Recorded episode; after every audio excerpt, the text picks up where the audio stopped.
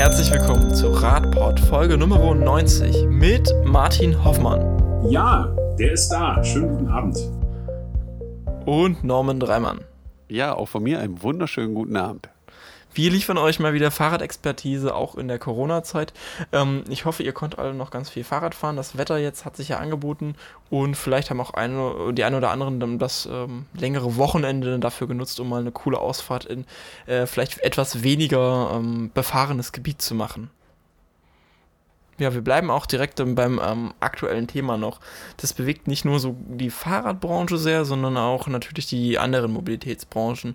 Ähm, in den letzten Tagen sind besonders ähm, Gelder nach ähm, Forderungen nach Fördergeldern immer ähm, größer geworden. Natürlich nicht für die Fahrradindustrie, sondern für die Industrie mit den vier Rädern, Norman.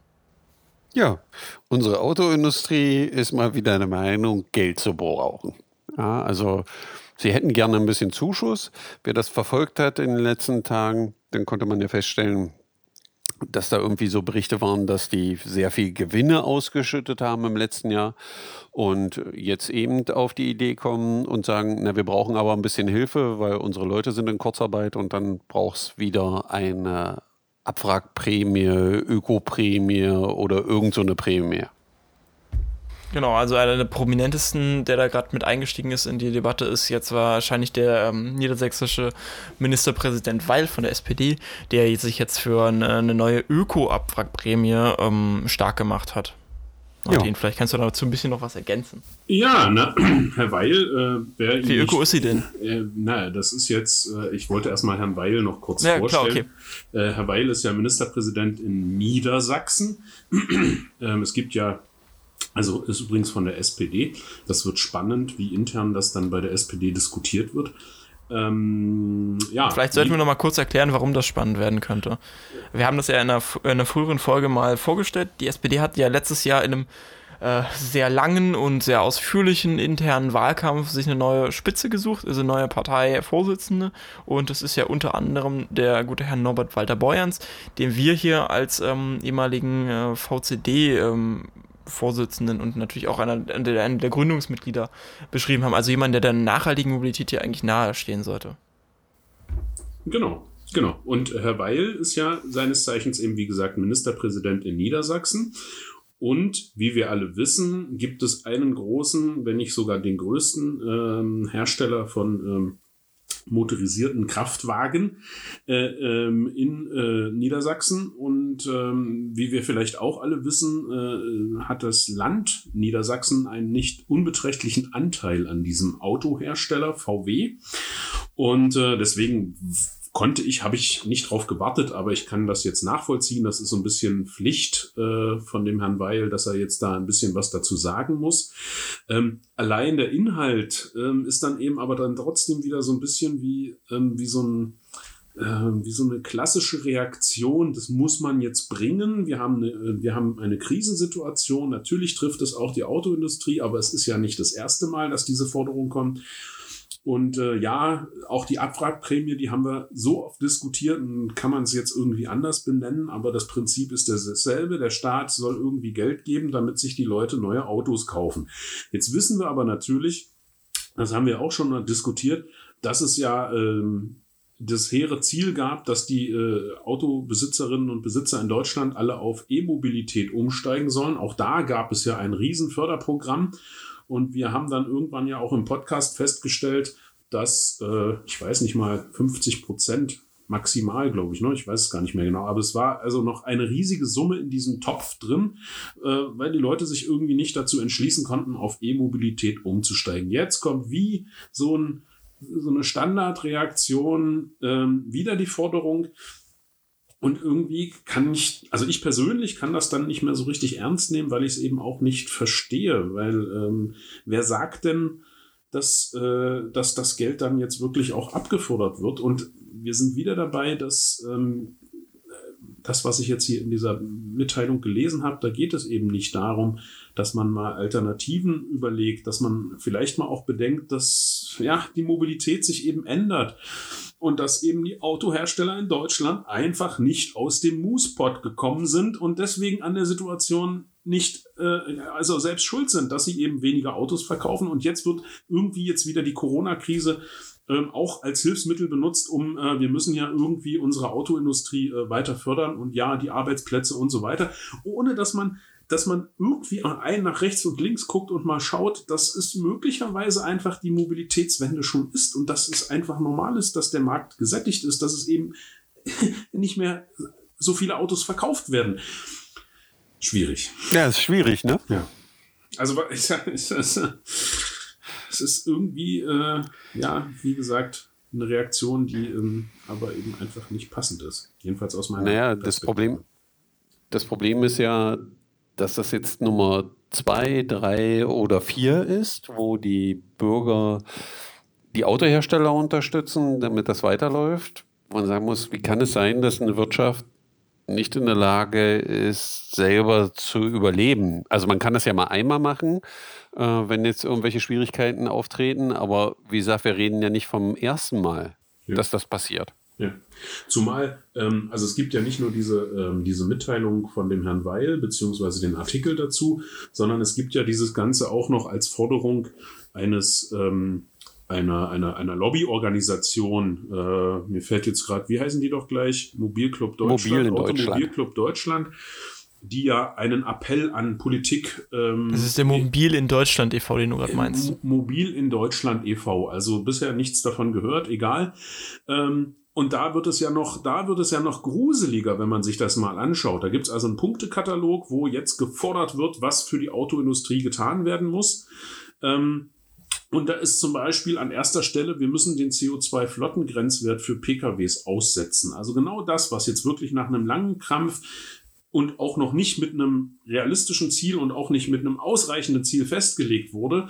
Ähm, das soll jetzt einfach komplett gestrichen werden, weil ähm, wir müssen, äh, wir müssen ja unsere Autos auf der Straße äh, bewegen und wir müssen neue Autos verkaufen und das ist ja alles Schwachsinn. Ich sage, wir können im Moment so froh, wir können im Moment so sehr froh sein, dass die, die äh, Entscheidungen, die getroffen werden, alle auf Basis von wissenschaftlichen Erkenntnissen äh, stattfinden. Und dann lese ich gleich hier im ersten Absatz dieses äh, komischen Vereins, ähm, dass äh, ja wir jetzt einfach wieder alles wegschmeißen, wobei wo, wo wir alle wissen, dass das eben nicht irgendwie einfach nur Schwachsinn ist, sondern dass es wissenschaftlich belegt ist, dass wir diesen Grenzwert brauchen. Äh, was ja. man dazu sehr sagen muss, ist bei diesem CO2-Grenzwert, der drin steht, das ist ja nichts, was gestern vom Himmel gefallen ist. Ja, also es ist ja nicht so, dass man das äh, 2018 oder 2017 festgelegt hat, sondern dieser Grenzwert steht schon eine relativ lange Zeit. Das heißt, den Autoherstellern äh, ist diese Zahl schon lange bekannt und sie hätten schon alles dafür tun können, das einzuhalten, aber dem sind sie leider nicht nachgekommen.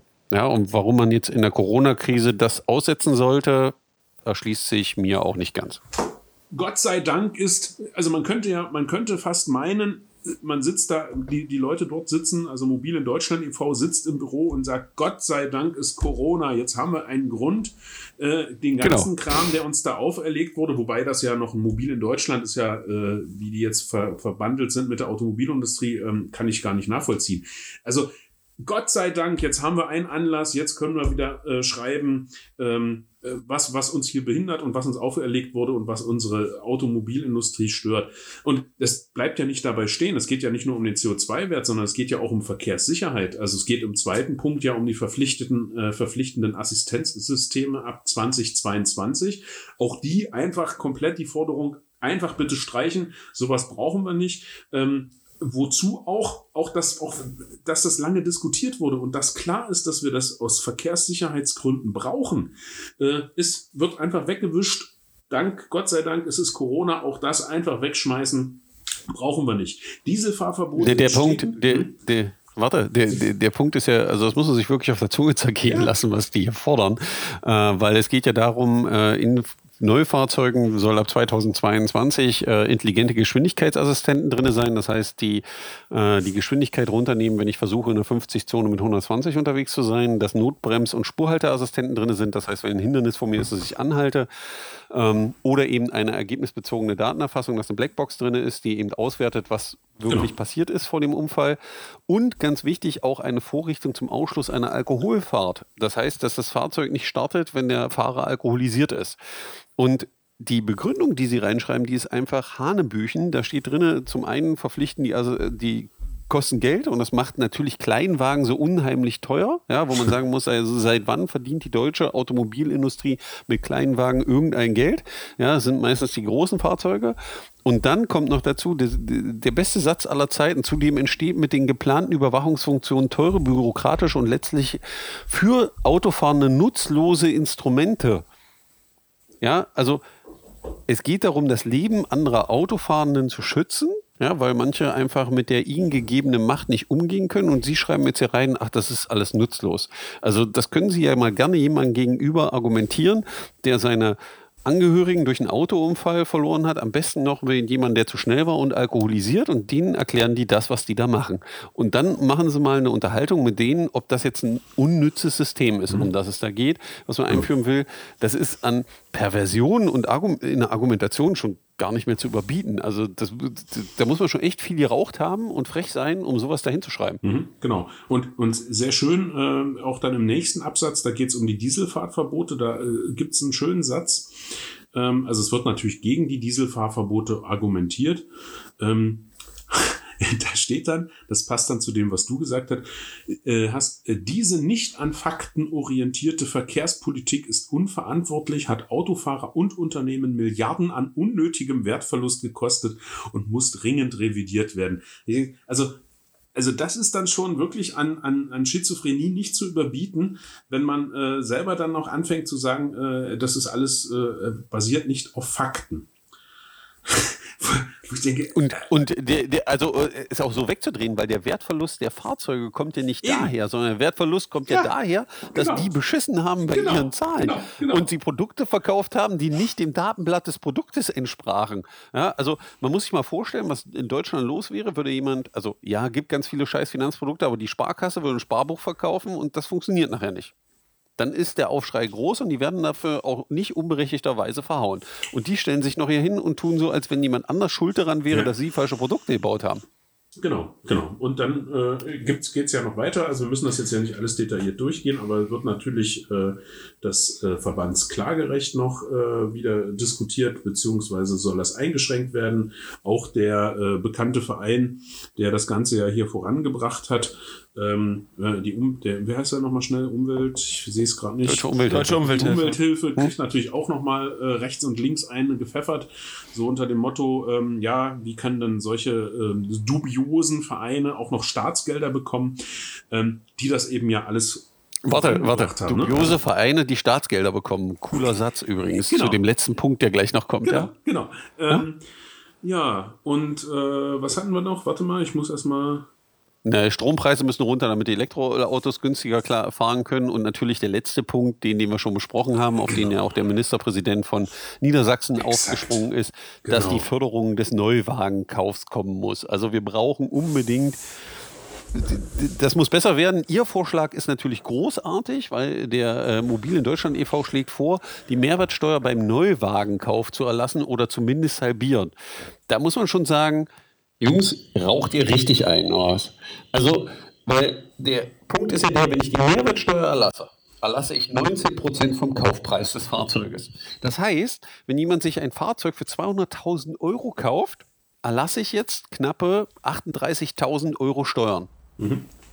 Und der Staat hat nichts mehr davon, das muss man auch bedenken. Ja, also du hast warum? ja Vorsteuer schon mal wieder ausgezahlt. Und genau, also die, warum? Also, ja. die, die, die also ist an Schizophrenie nicht zu überbieten.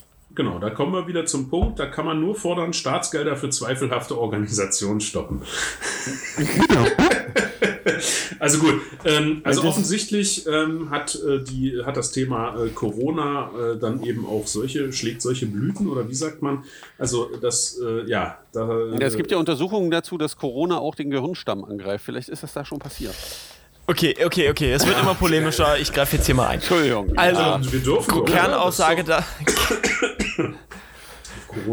Ich erinnere mich gerade an unsere sensible Diskussion, über welche Themen sprechen wir vor dem Podcast. Entsprechend greife ich jetzt hier mal zum Selbstschutz ein.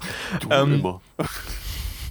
Ja, also grundsätzlich Kernaussage war, es gibt Überlegungen, äh, erneut eine Abwrackprämie bzw. eine Förderung äh, für den Neukauf von Pkw einzuführen. Das sollte jetzt grundsätzlich kritisch mal betrachtet werden, weil Förderung von Neukauf von Pkw heißt, es werden mehr Pkw verkauft. Es wird gefördert, dass Leute schon mit dem Auto fahren, was nicht gerade im Sinne nachhaltiger Mobilität sein kann erstmal.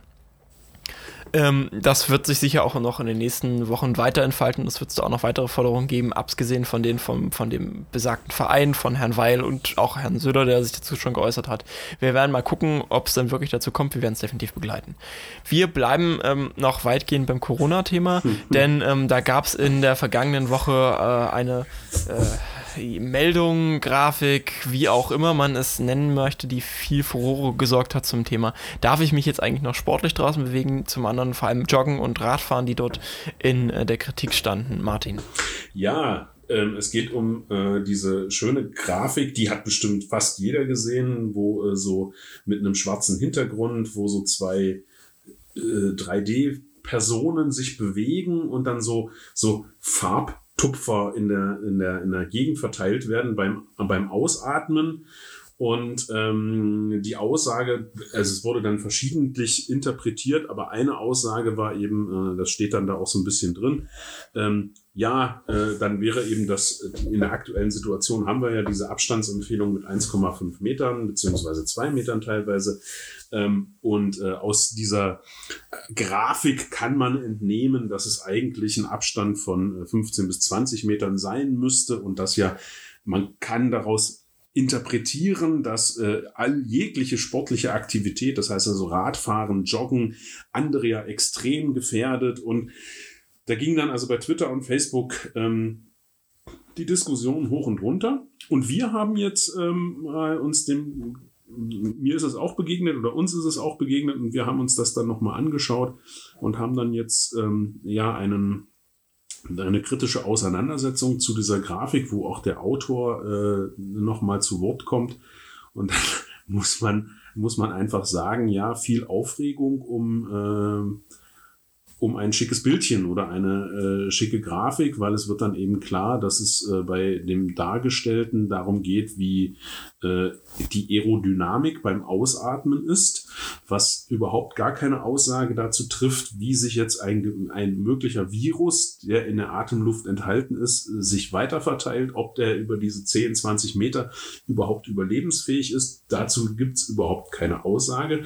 Und jetzt stellt sich natürlich die Frage, sind wir jetzt einfach im Moment alle so, ähm, wie soll ich sagen, nervös oder, oder, oder eben ein, sensibel, dass wir uns da jetzt dann eben besonders Gedanken machen, aber es wäre sicherlich sinnvoll gewesen, wirklich das mal genau anzuschauen und dann wäre man vielleicht auch zu dem Punkt gekommen, dass äh, das, was da teilweise interpretiert wurde, auch gar nicht drin steht. Und auch der Autor dieser Studie hat dann äh, letztendlich, äh, Studie muss man dann auch wirklich in Anführungsstrichen setzen, hat dann jetzt auch nochmal nach. Also er hat noch keine Studie publiziert in der Form. Also das ist, das ist, der das Punkt. ist ja der gibt- beste Weg. Also das hat nicht wirklich was mit gibt- wissenschaftlichem Arbeiten zu tun. Exakt. Es gibt letztlich nicht mal einen schriftlichen, ein, ein Paper, ne, sagt man ja so neu modern. Es gibt nicht mal ein, ein Paper, wo man jetzt das wirklich mal nachlesen kann. Das Einzige, was es dazu gibt, ist ein Interview in irgendeiner belgischen Zeitung, war es, ne, glaube ich. Ähm, ich sage, äh, tut mir leid, äh, da muss man natürlich einerseits den Autor kritisieren, dass das so ist, so geht, das ist kein wissenschaftliches Arbeiten. Da muss man aber auf der anderen Seite auch den Leserinnen und Lesern oder Betrachterinnen und Betrachtern dieser Grafik sagen, äh, tut mir leid, dann muss man jetzt auch wirklich mal dann auch mal lesen und dann muss man vielleicht auch sich das nochmal in Ruhe übersetzen, weil es ist ja ein englischer Text und dann muss man nochmal überlegen und dann twittern oder was auch immer. Wir wollten es nur aufführen, weil es eben so eine, äh, so eine, so äh, virulent war und dass es eben auch die Aussage gab, jetzt bitte alle Jogger und alle Radfahrende, die sind jetzt äh, die großen Gefährder sozusagen. Und das ist einfach nicht der Fall. Die wissenschaftliche Basis ist das, was wir im Moment in den Regelungen auf Landesebene haben. Das sind diese 1,5 und 2 Meter. Punkt.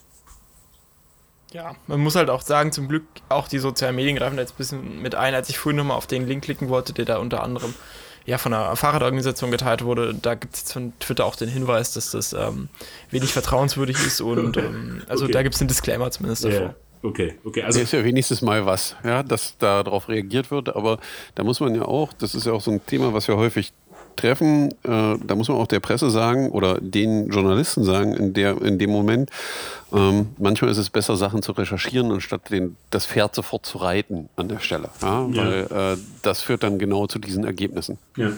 Wobei hier war Obwohl ja die Grafik wurde halt von ihm selber erstmal publiziert. Also ja, na klar, das ja, aber es sprangen ja dann auch relativ viele auf oder so und da muss einfach gegengesteuert werden. Okay, wir kommen zum nächsten Thema. Genug Corona, wir brauchen mal wieder was Positives. Äh, wir schauen nach Karlsruhe. Norman hat sich ganz begeistert gefreut, als er gesehen hat, was dort alles möglich war. Ja, also wir hatten, mir lief ein Bericht im Endeffekt äh, über äh, den äh, Monitor und äh, Stadt Karlsruhe will Parkhaus in der Innenstadt für Fahrräder umwidmen. Das war eine Überschrift, die mich natürlich sofort gereizt hat äh, weil das ist, glaube ich, ein Thema, was in vielen Städten immer wieder zur Debatte steht. Das heißt, wo parkt man die, Par äh, die Fahrräder, nicht die Parkhäuser, die stehen ja schon da im Regelfall. Und äh, Karlsruhe ist eben auf die geniale Idee gekommen, äh, dass man ja Autoparkhäuser umwidmen kann und da Fahrräder abstellen kann. Und sie haben sogar schon sehr gute Erfahrungen damit gemacht, äh, nämlich an ihrem Hauptbahnhof in dem Parkhaus P3 haben vorher 40 Autos geparkt und jetzt parken da 680 Fahrräder. Sie haben dafür auch sogar den äh, Deutschen Fahrerpreis 2018 bekommen das zeigt aber allein schon diese beiden Zahlen, 40 Autos gegenüber 680 Fahrrädern, zeigt schon, welches unglaubliche Potenzial äh, in dem Thema drin steckt, weil man Platz einfach viel effizienter nutzen kann äh, für die Fortbewegung, weil bei einem Besetzungsgrad, den wir ja kennen für Autos, reden wir vielleicht von 60 Menschen, ähm, die in den 40 äh, geparkten Autos befördert werden. Bei 680 Fahrrädern reden wir über 680 Menschen, die damit transportiert werden. Plus Kinder vielleicht noch ins Lastenrad. Plus Kinder vielleicht noch sogar sogar. Einfach ein Tandem äh, dabei. Genau, und äh, in dem Artikel beschreibt die Stadt eben, wie sie dazu gekommen ist und dass selbst wenn sie äh, am Hauptbahnhof haben sie vor einigen Jahren irgendwie 600 rumstehende Fahrräder gezählt, haben dann angefangen, Fahrradbügel zu bauen, weil sie dachten, wir brauchen noch Bedarf und stellten dann beim Bauen fest, dass der Bedarf sich schon während des Baus verdoppelt hatte.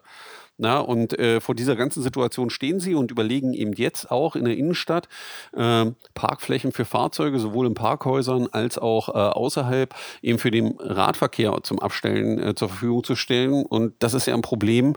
Also diesen Schritt zu gehen, ist für eine Stadt schon relativ weit, weil viele, die uns wahrscheinlich zuhören, kennen das aus ihren Städten, wenn man darüber redet, nur einen Parkplatz umzuwidmen in eine Fahrradpark Maschine, also so eine Abstellanlage, ähm, dann äh, ist gleich immer Weltuntergang und das geht gar nicht. Aber scheinbar scheint in Karlsruhe die Welt noch nicht untergegangen zu sein und der Einzelhandel floriert und äh, das ist ein sehr, sehr positives Beispiel, auch gerade in dieser Zeit, ähm, dass die Dinge vorangehen können und äh, gerade in der Zeit ist es ja umso wichtiger, Möglichkeiten zu schaffen, dass der Einzelhandel äh, gerade in den Innenstädten weiter am Leben bleibt und äh, da werden die Karlsruher wohl deutliche Vorteile haben.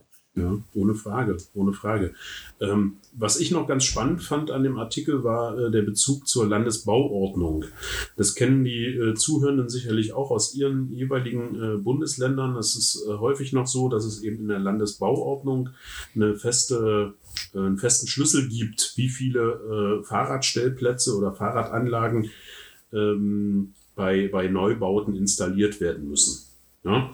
Ähm, in, äh, in, äh, in Karlsruhe beziehungsweise in Baden-Württemberg scheint es so zu sein, dass äh, das Land den Kommunen das Ganze überlässt, das eben in eigene Bauordnungen oder in eigenen Bauordnungen festzuhalten.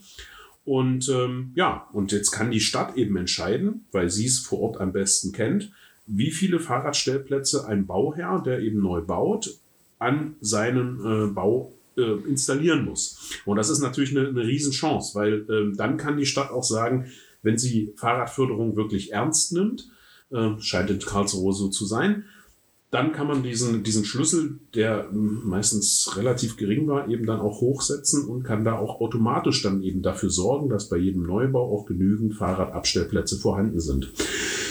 Einfach eine tolle Sache. Mich würde ja mal interessieren, und das ist ja so in Corona-Zeiten, können wir ja wieder anfangen, so ein bisschen Hausaufgaben aufzugeben.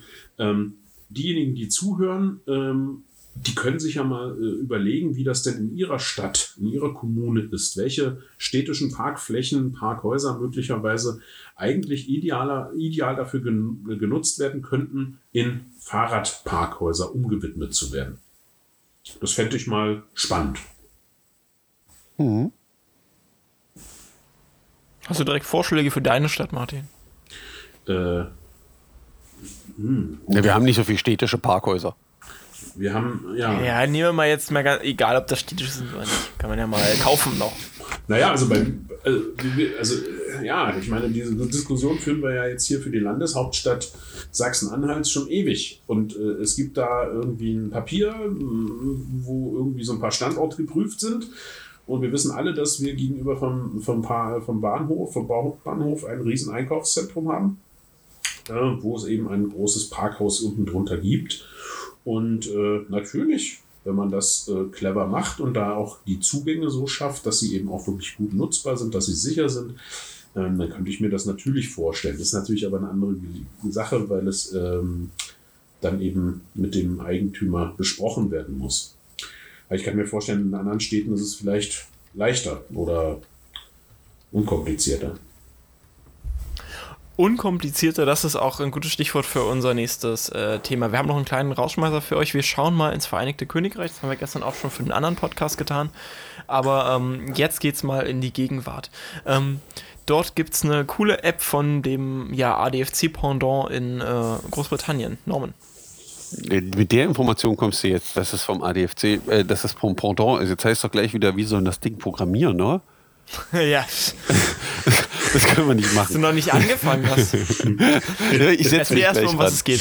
Naja, also äh, jeder kennt das ja, man ist mit dem Fahrrad irgendwo unterwegs und dann gibt es da so Sachen wie Schlaglöcher oder irgendwelche Kanten, die äh, dazu führen, dass man vielleicht nicht mehr geradeaus weiterfährt, äh, vom Rad fällt oder am Rad was beschädigt. Ähm, und da gibt es eben eine App, mit der man in dem Moment gleich ein Foto schießen kann und mit dem Standort das hochladen kann ähm, und auch umgehend dafür gesorgt wird, dass dieser äh, Mangel behoben wird. Also dass man ein Schlagloch befüllt, äh, die Kante wegmacht, all solche Dinge. Ähm, es ist immer wieder schön zu sehen, wie sowas einfach funktionieren kann, weil wir eben äh, auch andere Systeme auch hier in Magdeburg kennen, die da ein bisschen komplizierter in der Bedienung sind. Ähm, zeigt aber, dass es Entwicklung gibt und Potenzial nach oben.